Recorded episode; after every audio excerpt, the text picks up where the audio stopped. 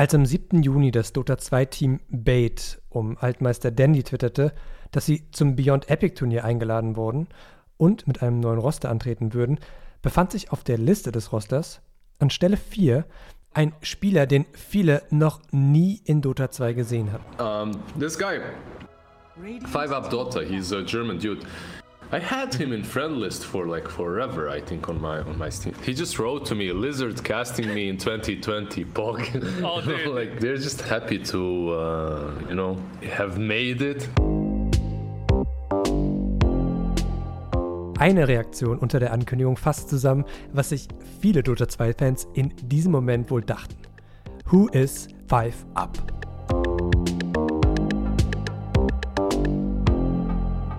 Enes, herzlich willkommen im Unmuted Podcast. Hallo. Hallo. Who is Five Up, Enes?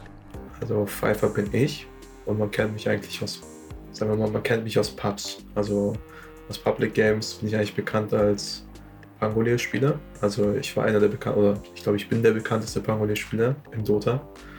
Also die Leute kennen mich, aber noch nicht competitive. Und noch nicht alle auf Twitter anscheinend. Ja, das auch. Drunter stand dann aber noch ein zweiter Kommentar, den ich ganz nett fand, deswegen will ich ihn hier auch noch nennen. Drunter stand German Wunderkind. Habe ich jetzt nicht gesehen, aber viele in der deutschen Szene glauben an mich, dass ich deutlich was erreichen kann in Dota, aber ansonsten habe ich jetzt nicht so einen großen Draht zu der deutschen Szene. Also ich kenne viele Leute, aber ich habe nicht so krass viel mit ihnen zu tun.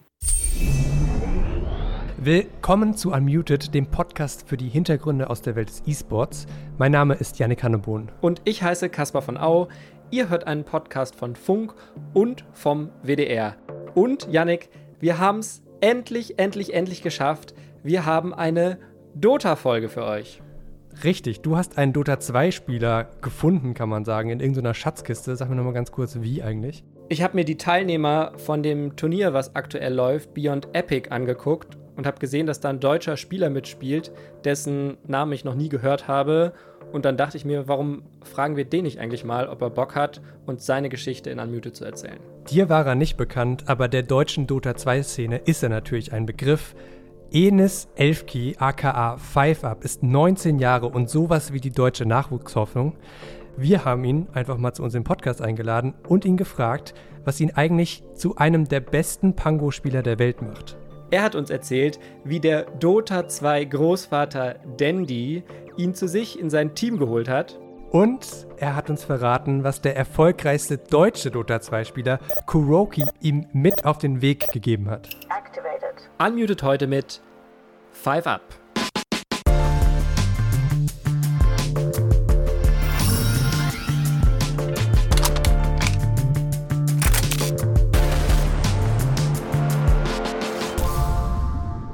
Kasper, du bist ja League of Legends Fanatiker. Kannst du mal eine flammende Rede für Dota 2 halten als League of Legends Spieler? Das würde, glaube ich, vielen Dota 2 Spielern sehr viel bedeuten. Dota 2 hat auf jeden Fall das tausendmal bessere Design als League of Legends.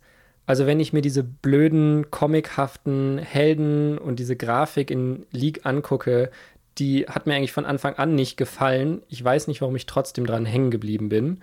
Also das ist für mich schon mal ein Punkt, der für Dota spricht.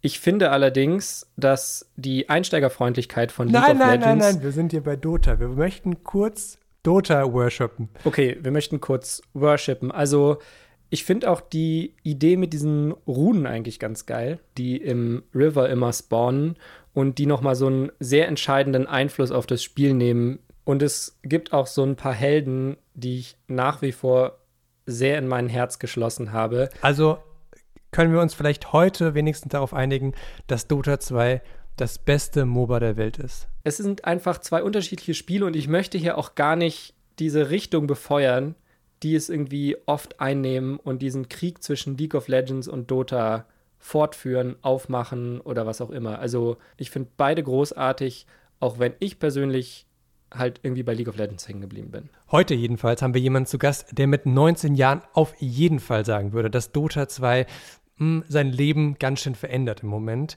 Er ist die deutsche Nachwuchshoffnung, wenn man das so sagen kann, spielt jetzt im Team mit einem der bekanntesten Dota 2-Spieler der Welt, Dandy, und ein deutscher Spieler, Kesu, sagt über ihn, dass er das Zeug hat, ganz oben mitzuspielen. Liebe Leute, bevor es losgeht, ihr habt es ja wahrscheinlich am Anfang schon ein bisschen rausgehört, die Audioqualität von Enis von Five Ups Mikro ist nicht so wahnsinnig gut, so positiv formuliert. Genau, und da ärgere ich mich am meisten, weil eigentlich hätte ich darauf achten müssen oder nochmal überprüfen müssen, dass es so passt. Und jetzt ist es halt so und normalerweise hätte ich das Interview auch so nicht gesendet, sag ich mal. Was aber super, super schade wäre, denn es ist ein sehr spannendes Gespräch zwischen euch beiden geworden. Und das weiß ich unter anderem deshalb, weil ich live dabei saß im Discord-Server und euch zugehört habe. Und das haben wir deshalb so gemacht, weil, Yannick, wir beide kennen uns ja nicht so mega mit Dota aus. Und deswegen haben wir gesagt, dass wir die Freeze-Times, die wir normalerweise untereinander aufnehmen, direkt als Fragen an Enes stellen. Und dann kann er, wenn er irgendwelche Begriffe droppt im Interview, uns die direkt beantworten. Und bevor ich mich hier verlaber, ab geht's. Ich bin eher ein Einzelgänger. Also ich habe schon immer meine eigenen Dinge durchgezogen und habe nicht wirklich Leute gebraucht, um meine Wege einzuschlagen. Ich habe immer versucht, so mein eigenes Ding durchzuziehen und mir hat es halt echt nicht gefallen, wie äh, so Fünfer, also competitive gesehen, wie deutsches Dota funktioniert. Und ich habe es auch noch nie funktionieren sehen. Deswegen, ich wollte schon immer international und auf Englisch spielen und auch sprechen. Ich spüre da so ein paar harte Worte in Richtung der deutschen Szene. Wir können da später nochmal drüber reden. Mhm. Äh, ich würde aber ganz gerne erstmal bei deiner Organisation B8 bleiben. Ihr spielt in der Konstellation, wie ihr jetzt gerade funktioniert, seit etwas mehr als drei Wochen, wenn ich richtig gezählt habe. Und du spielst damit sozusagen, weil ihr eben bei diesem Beyond Epic Turnier seid, einfach mal so gegen die absoluten Monster in Dota 2. Also OG ist dabei, Nigma ist dabei, Team Secret und so weiter und so fort. Wie kommst du innerhalb von drei Jahren Dota 2 Profikarriere dazu, gegen die besten Dota 2 Spieler der Welt anzutreten? Also aus logischer Sicht musst du eigentlich nur einen Open Qualifier spielen. Wenn du das Open Qualifier gewinnst, kommst du ins Close Qualifier. Das ist dann circa die Top äh, Semi-Pro-Teams in Europa oder kommt drauf an, welche Nation es ist oder welcher Kontinent. Und ja, wenn du dann halt erster oder zweiter Platz wirst, qualifizierst du dich automatisch für das Turnier und dann spielst du halt gegen die. Also du bist da einfach, wirst einfach reingeschmissen. Okay, das war jetzt die sehr theoretische Abhandlung. ich würde eigentlich, eigentlich will ich gerne wissen von dir, wie du das persönlich geschafft hast. Äh, ich habe durchgezogen. Ich spiele jetzt schon seit drei Jahren mit dem Ziel, ich will etwas erreichen in Dota. Auch wenn viele Leute sich lustig drüber gemacht haben und ich auch viel Hate abgekriegt habe, am meisten in Pubs, aber was mich nie wirklich interessiert hat. Ich habe einfach durchgezogen. Ich habe so lange gespielt, bis mich irgendjemand erkannt hat. Und dann hatte ich halt Glück, dass ich, Crystalis und Fishman zusammen in dem Team gespielt haben. Und wir wurden dann alle drei von Dandy gefragt. Bevor ich zu Dandy komme, was wurde dir da zugetragen? Da kamen immer so Kommentare wie, only one hero player oder Pango, Schwasti, or you playing dog shit because you're only playing one hero. da kamen solche Kommentare immer. Und es gab nie einen Kommentar, der dich mal so ein bisschen zurückgeworfen hat? Nicht wirklich, nee. Also auch wenn. Ich bin, wenn mich jemand so nennt, würde ich halt darauf antworten. Hauptsache kann ich den Hero gut spielen. das habe ich dann meistens geantwortet. Hauptsache kann ich einen Helden spielen. Äh, du hast ihn schon erwähnt, du spielst mit Dandy im gleichen Team. Du spielst sogar in Dandys Team und Dandy, für alle, die Dota 2 nicht kennen, ist einer der wahrscheinlich bekanntesten Dota 2-Spieler aller Zeiten. Dandy hat sein Team bereits im Januar gegründet. Wann hat dich Dandy dann zum ersten Mal kontaktiert? Äh, nachdem wir den ESL Birmingham 2020 Close Qualifier gespielt haben.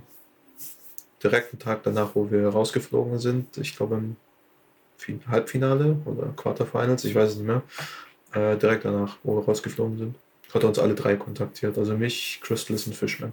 Einfach per Chat oder wie? Ja, wir sind auf ihn. Er hat gefragt, ob wir auf sein Discord kommen und da haben wir gequatscht. Was hast du dir gedacht, als er dich eingeladen hat auf Discord? Äh, nichts. Ich habe es ganz einfach. Also ich habe einfach, habe mir gedacht, es ist eine normale Person, nichts Besonderes. Ich bin so ein Mensch, wenn ich mir zu viele Gedanken mache, dann baue ich mich zu sehr auf und das will ich nicht. Ich einfach ganz entspannt an je, egal was, an jede Sache rangehen. Also du bist ganz entspannt auf diesen Server gejoint. Genau. Ohne Hintergedanken, was da jetzt wohl kommt. Yep. Weil ich, ich kannte ja Dandy schon aus äh, Solo-Queues und Pubs und was weiß ich. Also ich kannte ihn ja schon. Und ihr hattet vorher auch schon so ein bisschen Kontakt? Wir kannten uns ein bisschen aus den, aus den Solo-Queues. Ich glaube, ich hatte ihn auf der Friendlist, aber zu richtigen Kontakt, nee. Wer war denn Dandy für dich, bevor du bei ihm auf den Server gejoint bist? Wie, wie hast du ihn gesehen? Also aus Pubs habe ich ihn sehr kritisch gesehen, weil er manchmal echt sehr toxisch war. okay. Also in, in, Pubs war Dandy manchmal so wie jeder, hat halt einfach seine fünf Minuten gehabt, ist kurz ausgerastet und hat weitergespielt. So kannte ich Dandy. Also habe ich Dandy kennengelernt. Das wusstest du auch? Äh, nee. Äh, wusste ich leider nicht. Also ganz am Anfang muss ich zugeben, ich habe Dandy im Solo-Queue gemutet. okay. Weil es wirklich anstrengend war nach einer gewissen Zeit. Und irgendwann habe ich halt gemerkt, so, ja, er ist eigentlich ein netter Dude. Aber wenn man halt wirklich so bekannt ist und jeder erwartet von der Person was, dann ist man schon unter Pressure. Aber du hast ihm schon verraten, dass du ihn damals gemutet hattest. Puh, nee, ich weiß es gar nicht. Ich glaube, der erinnert sich gar nicht mehr dran. ich glaube, wir haben uns beide gegenseitig gemutet. okay. Also eine sehr unwahrscheinliche Begegnung dann nach diesem ESL Birmingham Turnier. Wie ist denn Dandy seit dem 7. Juni oder seit ihr euch zum ersten Mal auf dem Discord getroffen habt zu dir? Äh, nice guy. Mhm. Ein richtiger nice guy. Also er hat, obwohl er, sagen wir mal, deutlich älter ist als wir alle, hat er immer noch einen extremen Spirit, Dota 2 Competitive zu spielen. Also er will es spielen, er will es durchziehen und er will gewinnen. Hat er dir verraten, warum er dich ausgewählt hat für sein Team? Hm, nicht direkt am Anfang war halt, hat er zu mir so auch gesagt, dass er kritisch ist, weil er mich nicht kennt und keine Ahnung hat, wie ich spiele. Aber nach innerhalb von zwei, drei Wochen hat er gesagt, dass er nie wieder mit jemand anders spielen will. Mich kannte man auch nicht wirklich aus Pubs. Also man, mich kannte man als Pango, aber ansonsten nicht wirklich. Ich hatte halt so meine zwei, drei Famous Heroes, aber ansonsten, ich habe noch nie Competitive davor gespielt. Verstehe ich es dann richtig, dass er als ältester Spieler in dem Team so ein bisschen auch so die, vielleicht die Vaterfigur hat für alle? weil er einfach so viel Erfahrung hat? Experience-wise ja, im Game dann eher weniger. Wie ist er denn in-game? In-game ist halt echt fokussiert auf sein Game. Also er versucht es zu leaden, aber als Midlane ist es nicht einfach. Also Und wer spielt IGL bei euch? Also In-Game-Leader sind wir irgendwie momentan alle ein bisschen. Also ab und zu Dandy und Fishman, aber die sind eher so auf ihr eigenes Game fokussiert. Jeder ist was für was anderes zuständig. Smokes zum Beispiel call ich nach 20 Minuten Early On mach's ich oder Fishman. Dann nach 30 Minuten äh, Team Decisions Call, äh, Call Crystalis, weil er der Position One Player ist. Und unter 30 Minuten macht es dann meistens Last Hero, weil der Offline ist. Und meistens am stärksten ist, so früh. Freeze Time. Kannst du das nochmal erklären? Was sind Smokes? Smokes kann man sich vorstellen wie eine Handgranate. Und du usest es auf dich selbst und dann bist du nicht mehr sichtbar für den Gegner wenn du in einem bestimmten Radius gegenüber dem Gegner stehst oder einem Tower, wirst du aufgedeckt. Das heißt, du bist einfach so, man sieht dich nicht mehr. Das heißt, Smokes sind sehr wichtig. Am meisten fürs Warding und fürs, für die Movements als Team. Freeze time deactivated. Nie wieder mit jemand anderem spielen, das klingt für mich so ein bisschen wie so ein Heiratsantrag. Jetzt ist es aber schon so, dass Dandy ja nach einem halben Jahr sein komplettes Team ausgetauscht hat. Mhm. Kannst du davon ausgehen, dass ihr mehr als ein halbes Jahr zusammen im Team bleibt? Hm, ich denke ja. Also wir sind zwei Leute, die relativ jung sind. die anderen drei sind älter, etwas älter, aber sind jetzt auch nicht so drauf, dass sie kein Interesse mehr haben, aktiv zu spielen. Also der Team Spirit ist auf jeden Fall da, es braucht halt einfach nur Übung und Zeit. Ich gehe davon aus, dass Dandy euch dann selbst bezahlt auch, weil es sein Team ist äh, machen Sponsoren. Ja. Also B8 hat ja äh, einen Badge-Sponsor, soviel ich weiß, und genau. der bezahlt uns. Kriegen deine Freunde denn mit äh, im Real Life, was da gerade bei dir abgeht? Äh, ja, aber die sehen es immer als Witz. Also. Ja. Das sind alles so Menschen, die würden erst wirklich merken, was ich tue, wenn da ein paar hunderttausend fließen. Zuvor werden die das nicht wirklich ernst nehmen. Okay. Das kennt ja auch fast niemand. Also die kennen es auch nicht. Die haben davon gehört, aber die können sich nicht wirklich großartig was darunter vorstellen. Ist es schade für dich, dass du da nicht relaten kannst mit irgendjemandem? Ähm, nicht wirklich. Also ich war schon seit klein auf ein Einzelgänger. Ich mag es alleine zu sein sozusagen. Mhm. Ab und zu braucht man natürlich irgendjemanden zum Reden oder so, aber ansonsten, ich genieße mein Leben alleine und ich brauche, also ich bin kein menschenabhängiger Mensch. Es gibt ja viele Leute, die zerbrechen, wenn sie niemand um sich herum haben, aber ich brauche sowas wirklich nicht. Du spielst aktuell, und jetzt kommen wir wieder zu Dota 2, auf der 4. Das heißt, Mhm. glaube ich, Top-Lane Support. Genau. Roaming kann man auch sagen dazu. Ist das eine Rolle, in der du dich wohlfühlst? Ähm, muss ich zugeben, ja. Also ich war früher damals sehr aktiv in der Midlane, Mhm. aber eigentlich nur in Pubs, also in Public Games und Position 4 wollte ich schon immer competitive spielen, weil es mir einfach viel mehr Spaß gemacht hat. Also Midlane ist mir, sagen wir mal, viel zu anstrengend. Kannst du dann allen, die jetzt nicht so im Game sind, so wie ich zugegebenermaßen, ganz kurz mal den Unterschied erklären zwischen einer 3 und einer 4? Der größte Unterschied natürlich ist, die 3 farmt, farmt die Lane und die 4 nicht. Das ist so der Hauptunterschied. Ansonsten ist es relativ äh, gleich. Vom Movement her, die 3 und die 4 spielen meistens zusammen. Nicht immer, wegen Tri-Lanes, weil ab und zu Tri-Land man auf der Bottom-Lane. Das heißt dann, äh, der Off-Laner ist alleine auf der Top-Lane und die anderen drei sind dann unten und fighten gegen die anderen drei. Das ist dann Tri-Lane gegen Tri-Lane. Aber wenn man jetzt aus Duo-Lanes ausgeht, sagen wir mal, ist der Job eigentlich relativ gleich. Nur dass halt die drei farmen, die vier eher äh, Runes controlled, Puls macht, ähm, so in die Richtung halt. Der, der Hauptgrund ist einfach, äh, der Hauptunterschied ist einfach, die drei farmen, die vier nicht. Und könntest du dann eine 3 spielen? Theoretisch ja, aber sehr ungern. Äh, Ich weiß, das, Farm, das das ganze Farming-Ding ist nicht mehr so meins. Ich war mal wirklich ein Mensch, wo AFK gefarmt hat die ganze Zeit und dann irgendwann versucht hat, 1 gegen 5 zu spielen, aber inzwischen gefällt mir das gar nicht mehr. Kaspar, du hast alles verstanden, schätze ich. Ich habe alles verstanden. Dota ist kompliziert. ja, aber warum? Warum ist Dota so kompliziert? Weil alles bestimmte Namen hat und wenn man es halt nicht vor sich sieht und oder selbst mal gemacht hat, dann weiß man nicht wirklich, was das bedeutet. Ja. Würde ich jetzt mal behaupten. War es dann für dich besonders schwer, da reinzukommen? Ich meine, wir sind jetzt, ne, ich stelle dir jetzt Fragen, ich versuche es zu verstehen, aber ich kann mir vorstellen, wenn jetzt nicht gerade die Hörerinnen und Hörer bei uns Dota 2 selber schon mal gespielt haben, ist es einfach super schwer mitzukommen. War das für dich am Anfang auch so?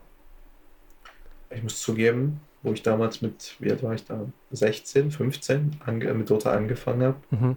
habe ich, glaube ich, nie wirklich über irgendwas nachgedacht, ob ich es verstehe oder nicht, sondern ich habe wirklich einfach nur gespielt. Mhm. Bis zum, ich glaube, bis zum Jahr 2018 ungefähr wusste ich noch nicht mal richtig, dass es eine Competitive-Szene gibt in Dota. Tatsächlich. Ja, ich glaube 2017 war das erste Mal, wo ich das TI gesehen habe ein bisschen.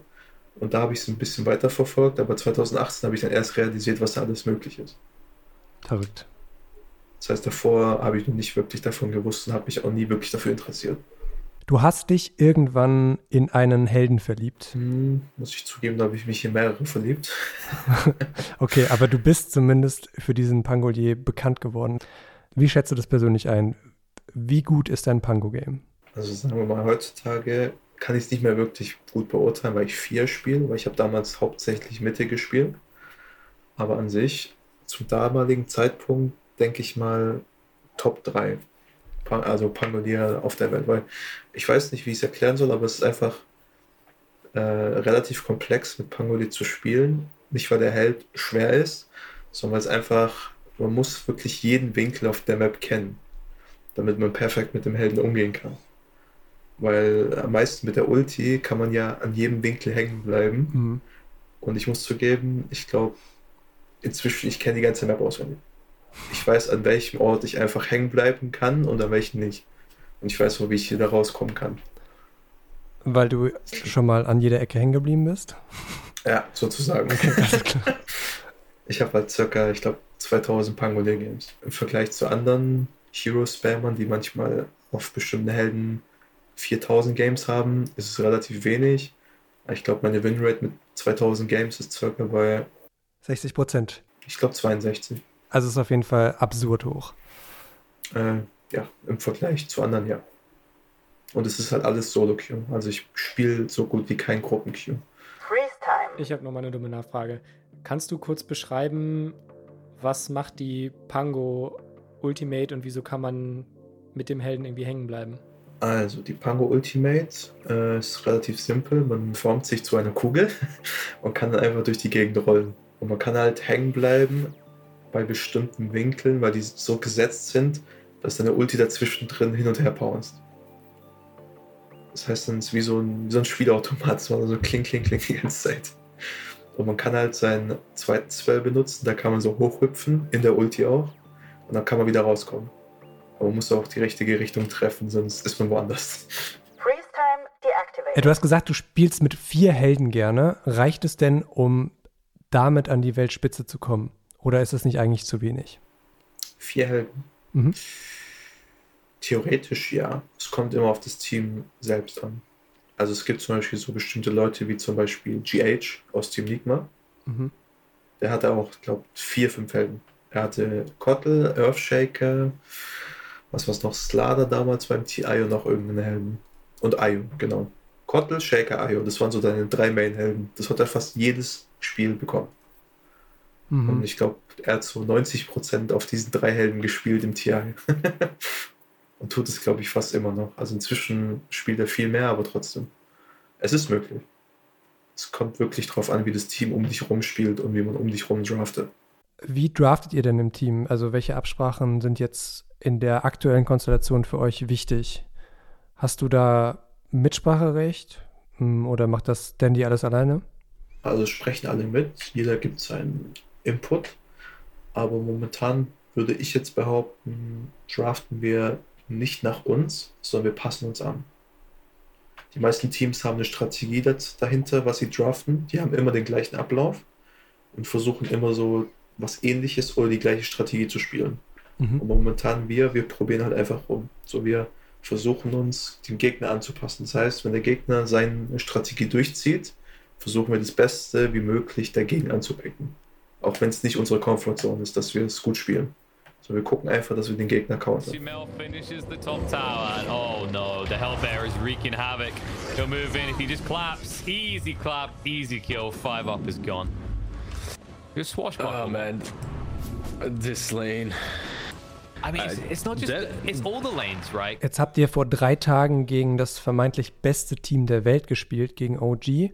Auf diesem Beyond Epic Turnier sind es besondere Spiele für dich? Äh, momentan noch nicht. Also ich, ne, wir nehmen es wirklich ernst. Wir wollen auch gewinnen natürlich. Aber es ist einfach so, momentan ist der Status für uns einfach Experience sammeln. Einfach zu wissen, wie es da abgeht, wie man das spielen muss, wie man sich anstellen muss. Und wir versuchen einfach als Team uns weiterzuentwickeln.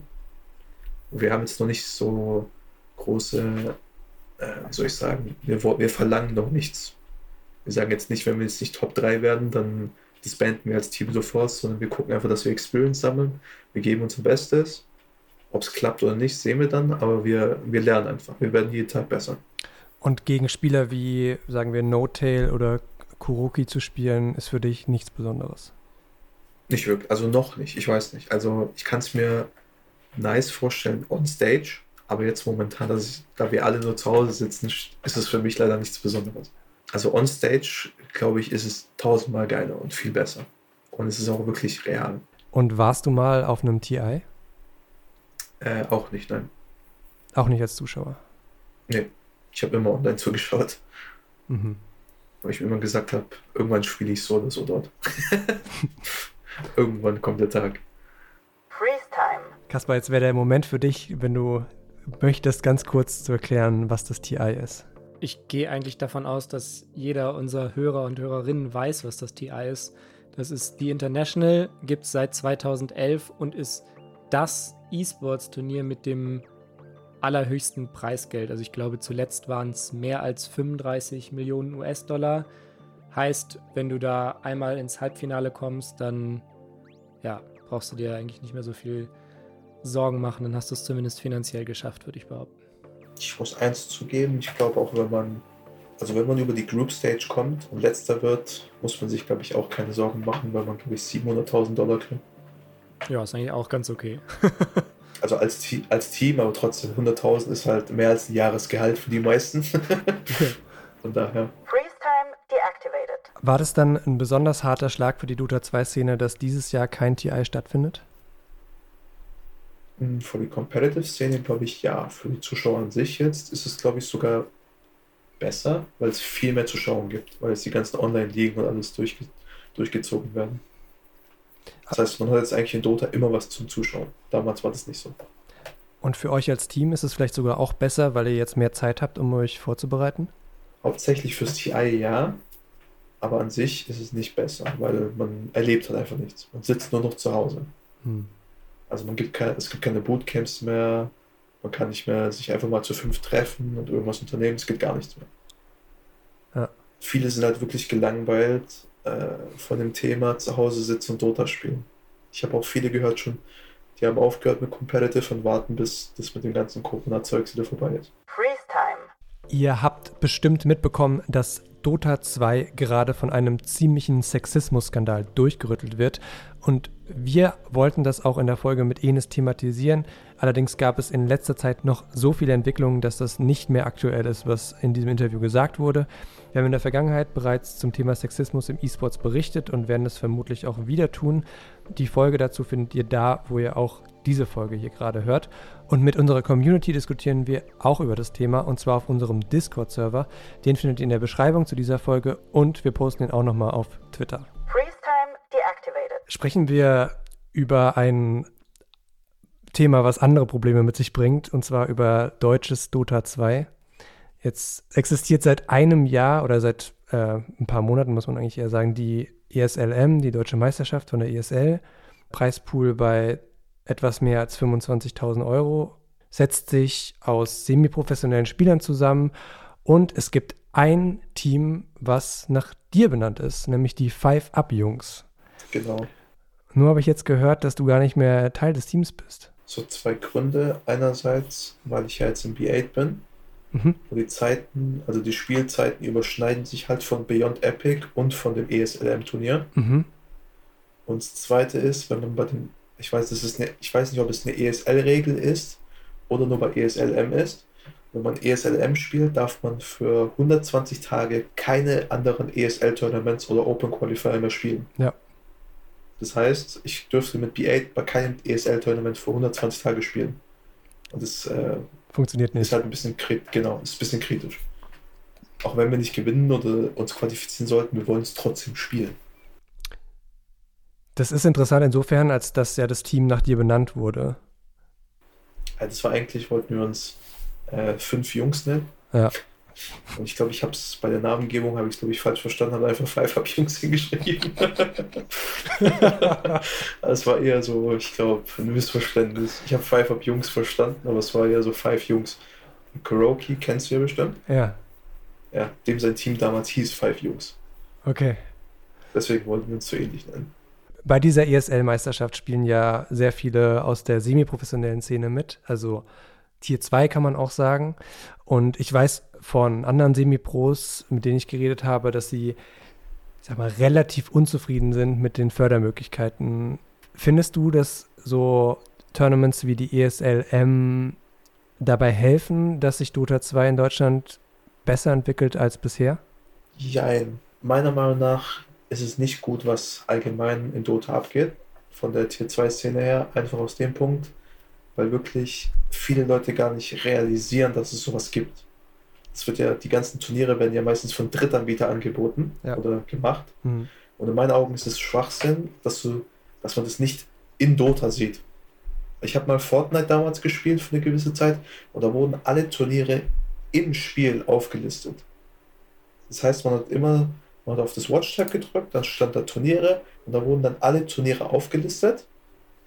Und es wurde halt einfach recht simpel gehalten und man konnte direkt jedem Turnier joinen. Mhm. Und in Dota ist es nicht so. Da kannst du aufs Watch-Tab drücken, drückst auf Tournaments, dann siehst du die Tournaments, aber die sind dann meistens schon am Laufen oder schon vorbei. Das heißt, man muss sich auf einer extra Seite anmelden, muss dann recherchieren, wie und was. Und das ist halt einfach, viele Leute wissen halt nicht mehr, wie das funktioniert und wie, und wie man das machen kann. Es gibt bestimmt Leute, die halt wirklich gut in Dota sind, kann ich mir vorstellen, aber keinen blassen Schimmer haben, was Competitive Dota ist.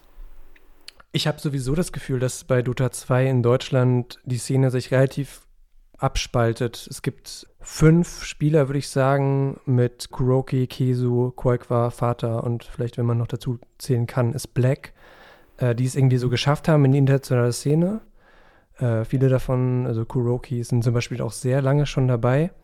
Und dann gibt es eben ne, eine ganze Menge jüngere Spieler, du gehörst dazu, die sozusagen versuchen, in diese Tier 1-Szene vorzudringen.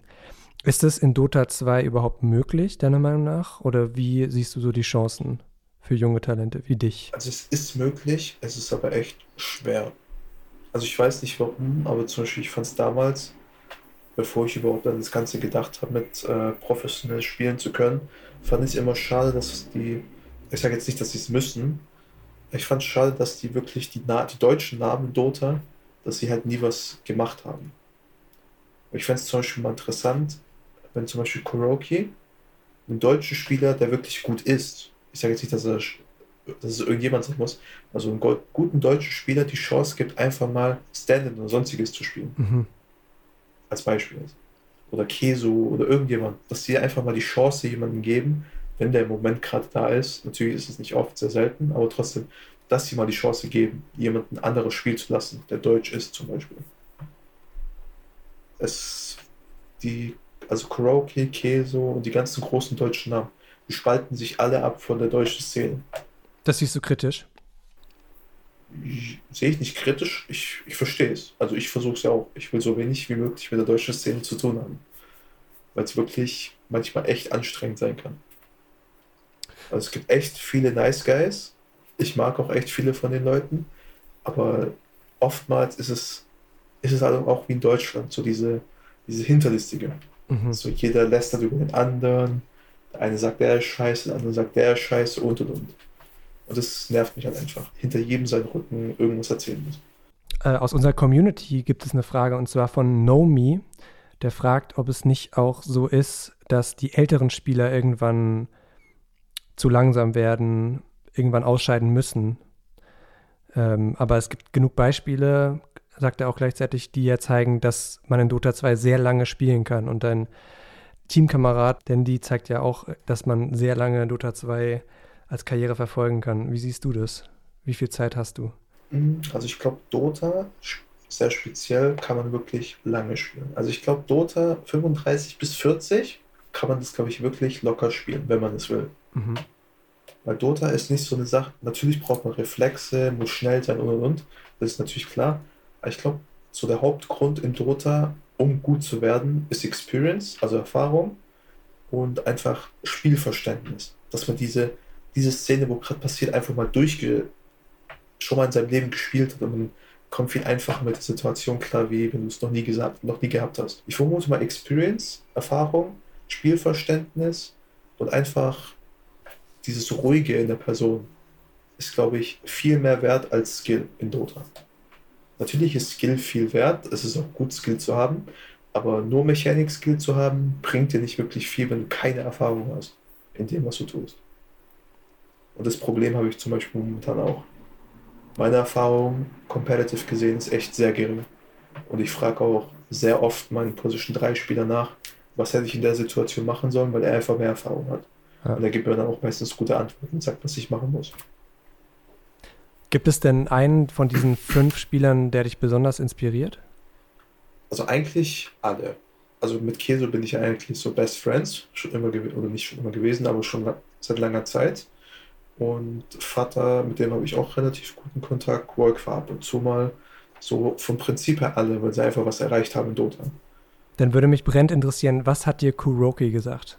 Also, ich war, ich habe halt öfter mal mit Kuroki Public Games gespielt. Ich, Kuroki und Aeroman. Aeroman ist der Coach von Team Ligma. Mhm. Und wir haben halt einfach so drüber gequatscht, so wer ich bin, was ich dort machen will, was ich erreichen will. Und hat er mir halt einfach einen guten Rat gegeben. Es ist schwer, an die Spitze zu kommen, aber man sollte halt einfach ehrlich zu sich sein, sein eigenes Ding durchzuziehen. Und man sollte auch nie, äh, wie soll ich sagen, nach hinten blicken. So, wenn man schlechte oder schlimme Situationen durchgemacht hat, sollte man einfach weitermachen. Egal was kommt, zieh dein Ding durch. Das, was du erreichen willst, wirst du erreichen, wenn du dran bleibst. Sechs oder fünf Jahre hat er selbst gebraucht, um überhaupt mal ein TI zu gewinnen, als Beispiel. Mhm. Er war nicht direkt erfolgreich. Er hat lange gebraucht, um überhaupt an die Spitze zu kommen. Ja. So keiner konnte mir so wirklich sagen, wie man in die Szene reinkommt. Ich habe mit allen gequatscht, alle haben halt immer so gesagt, einfach spielen, Solo-Queue grinden, bla bla bla, so gut zu werden, wie man nur kann. Und irgendwann, wenn man Glück hat, passiert es. Aber ich finde, es hat keinen guten Punkt, dass man zu jemandem sagt, ja, spiel so lange, bis, du, bis es klappt. So, bei vielen hat es halt nicht, oder klappt es halt auch nicht. Mhm. Kann auch sein, bei mir innerhalb von zwei Monaten bin ich aus B8 raus und es hat sich erledigt. Was kannst du denn tun, dass es nicht passiert? Äh, als einzelner Spieler kann man einfach nur sein Bestes geben. So in jedem Team, meiner Meinung nach, jeder Spieler ist 20% des Teams. Man kann sich als Spieler nur gut präsentieren, wenn das Team auch gut ist. Das heißt, wenn dein Team nicht gut ist, kann man sich auch nicht gut präsentieren. Das heißt, es muss wirklich, es ist natürlich schon, es ist einfach eine Teamsache. Wenn man als Team einfach zusammensteht und wirklich auf ein, als eine Einheit spielt, hat man viel mehr Chancen, wie wenn man ein Einzelspieler ist zum Beispiel. Weil es einfach, in Dota kann man leider nicht mehr so viel alleine machen wie damals. Und so wie ich es verstanden habe, muss, müsstet ihr eigentlich auch ein Turnier zumindest mal den dritten Platz oder so machen, weil es wohl ziemlich wichtig ist, dass man eben auch Erfolge vorweisen kann, wie so ein Lebenslauf quasi. Also wichtig ist es nicht momentan. Hat uns auch Dandy gesagt, dass wir nichts überstürzen sollen, wir sollen uns keinen Kopf machen. Kann sein, wir sind die ersten drei Monate komplett scheiße, aber kann sein, ab dem vierten Monat gewinnen wir ein TI. So kann es passieren. auch wenn es ein bisschen übertrieben klingt, aber so ist es leider. Und das heißt, in ein paar Monaten könnte es sein, dass du der neue Kuroki bist. Naja, kann sein. Also es ist übertrieben, aber so sollte man es angehen, meiner Meinung nach auch. Und Danny seiner Meinung. Es gibt halt auch viele Spiele, die sich dann einfach so einen Kopf machen. Und wenn sie halt mal ein bisschen schlechter spielen, denken sie sich so, dass sie schlecht sind. Und es ist halt nicht gut, wenn man sich äh, Vorwürfe macht. Ja. Man, man gewinnt als Team und man verliert als Team. Wenn man sich Vorwürfe macht, so, ja, ich bin schuld, dass wir das verloren haben oder so Beispiele halt, das ist nicht gut. Das, das stärkt die Teammoral nicht. Das heißt, deine Moral wäre einfach weiter zu grinden, wenn du jetzt rausfliegen solltest. Äh, sollte ich rausfliegen? Ja, auf jeden Fall. Und ich sehe das auch als so ein gutes Sprungbrett sozusagen. Sagen wir im schlimmsten Fall, wenn wir gut spielen und es irgendwann mal, weil jedes Team, also viele Teams haben sich ja aufgelöst, weil es einfach menschlich nicht gepasst hat, so wirklich. Und auch sollte es irgendwann mal menschlich nicht passen und auf einmal ist das Team vorbei, dann sehe ich das auch einfach als gutes, wie soll ich sagen, als gutes Zeugnis. Mhm. Dass ich sagen kann, ja, ich habe da gespielt, ich hatte ein paar kleinere Erfolge, manche waren nicht so gut, manche waren gut und und und. Dass ich einfach bekannt bin in der Szene, dass die Leute mich kennen und wissen, wer ich bin. Weil zuvor war das ja, es kannte mich niemand. in der Competitive-Szene kannte mich wirklich niemand. Bait, so spricht man sie übrigens richtig aus, sind beim Beyond Epic Turnier ausgeschieden. Aber wenn man Enes glaubt, dann hat er ja noch eine sehr, sehr große Zukunft vor sich. Also wir werden das weiter verfolgen. Themawechsel, Kaspar von Au. Hast du das mitbekommen, dass Mixer jetzt von Facebook gekauft wurde und Ninja wieder ohne Vertrag dasteht? War ja quasi nicht zu übersehen. Ich weiß gar nicht, ob er ohne Vertrag dasteht, aber Fakt ist, er wechselt zu Twitch zurück. Zu Ninja, ich weiß gar nicht, ob du es gesehen hast, gibt es jetzt auch ein Video im Funk-Universum und zwar vom Kanal Der Biograf auf YouTube. Das heißt, wie Ninja berühmt wurde. Ich glaube, es heißt sogar, wie Fortnite berühmt wurde. Und das verlinken wir euch natürlich auf Twitter at unmuted-esports. Aber ist das jetzt relevant, dass Ninja keinen Mixer-Vertrag mehr hat? Das habe ich nicht ganz verstanden. Es ist insofern natürlich relevant, dass Ninja wieder zurückkehrt jetzt zu Twitch und da wieder jede Menge Reichweite abgreifen wird und wieder wahrscheinlich zu einem der größten Streamer dort auf der Plattform werden wird. Und ich habe mal auf seinen Kanal gespinkst und da steht in der Info, nämlich dass er nicht nur Fortnite, sondern künftig auch Valorant streamen wird. Und das ist ja dann auch für uns Aha! äh, interessant. Wollen wir nicht mal was? Also, würdest du, also, Kaspar, möchtest du nicht? Genau, ihr liebe Hörerinnen und Hörer habt euch gewünscht, dass wir eine Folge zu Valorant machen und in der nächsten Folge wird es darum gehen, wie wird aus so einem Computerspiel nach dem Release eigentlich ein E-Sports-Titel und das erzählen wir anhand von Valorant. Und jetzt am Schluss, Kaspar, habe ich noch ein kleines Spiel mit dir vor. Und zwar spielen wir Stadt, Land, Pro Gamer. Ja, finde ich super. Eine kurze Sache noch, eine Bitte an euch, liebe Hörerinnen und Hörer. Wir haben eine Umfrage, vielleicht habt ihr es schon in der letzten Folge mitbekommen. Wir wollen, dass der Unmuted Podcast noch besser wird und dafür wäre es ganz, ganz großartig, wenn ihr euch Zeit nehmen würdet, um diese Umfrage auszufüllen. Den Link dazu findet ihr in der Beschreibung für diese Folge. Jetzt können wir spielen. A, Stopp. C. Äh, Chemnitz. C. Chemnitz, äh, achso, ich darf nicht das gleiche sagen, ne? Nee. Castrop Rauxel, Chile Äh, Chile. Äh, nein, und nein, nein. Caps. Ha! Was? Was hast du gesagt? Castrop Rauxel, Chile, Caps. ah, shit. Gewonnen.